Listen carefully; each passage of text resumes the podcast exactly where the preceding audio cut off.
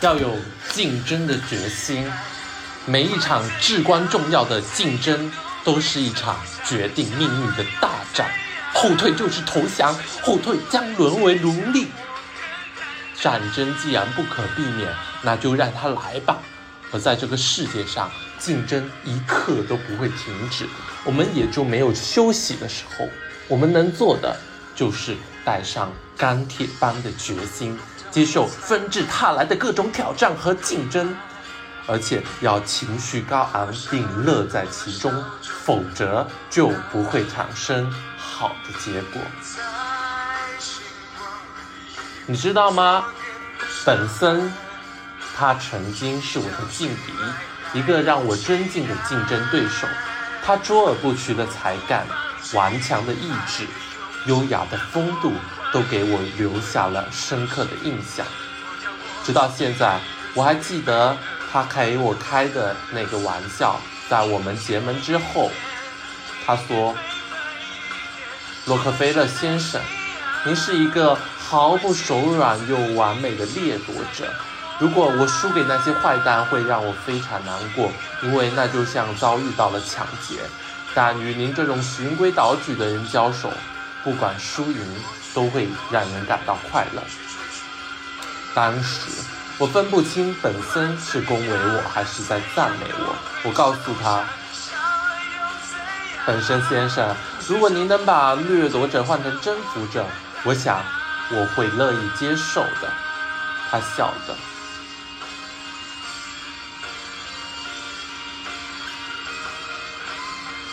当时，本身先生在制造麻烦，我必须让他收手。起初，我用了一套显然并不高明的手法与本森开始较量。我企图买下一块。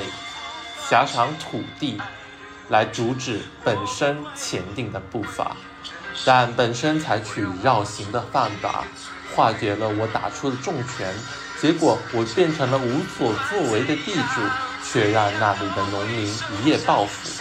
接着我动用了盟友的力量，要求铁路公司绝不能让任何输油管道跨越他们的铁路。本森又如法炮制。再次成功突围，最后，我想借助政府的力量来阻止本森，但都没有成功。我知道我遇到了难以征服的劲敌，但他无法摇动我竞争的决心，因为那条长达一百一十英里的管道是我最大的威胁。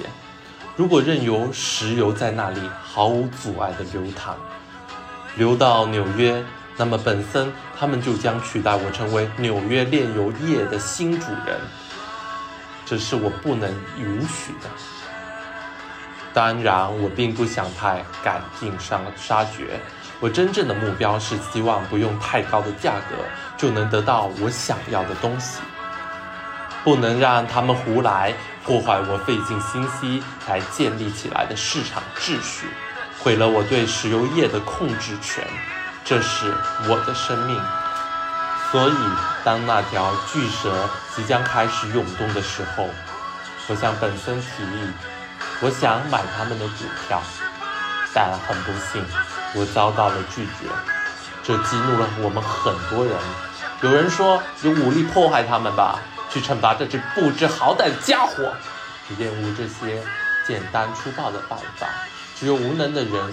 才会做出这类令人不齿的勾当。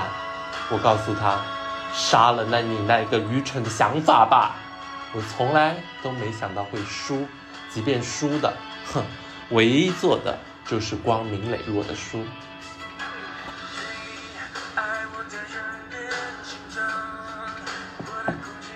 我们一定要讲究规矩，因为规矩可以创造关系。关系会带来长久的业务，好的交易会创造更多的交易，否则我们将提前结束我们的好运。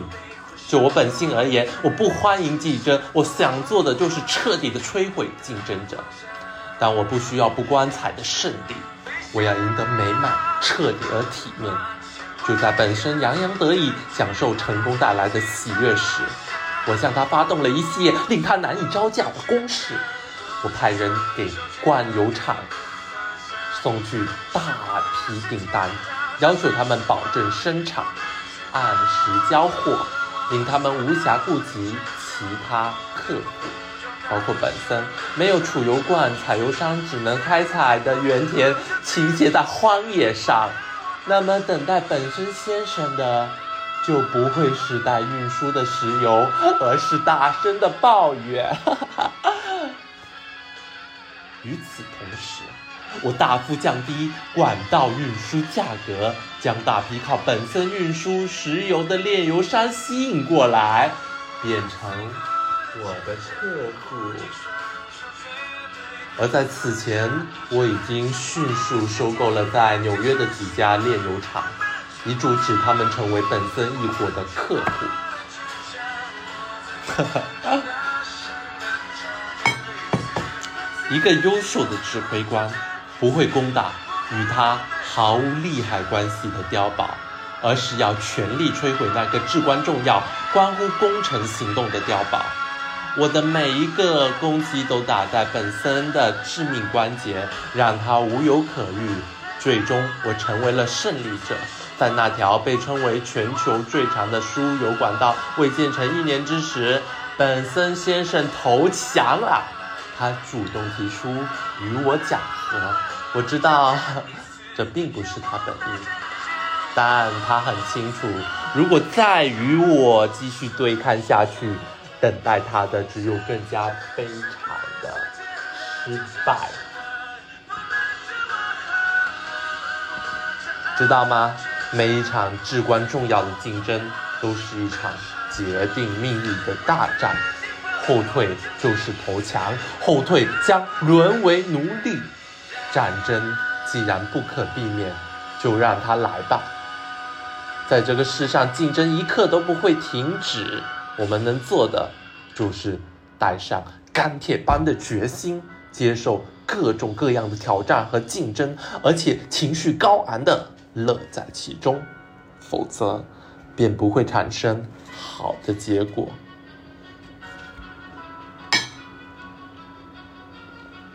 要想在竞争中获胜，较为关键的是你要保持警觉。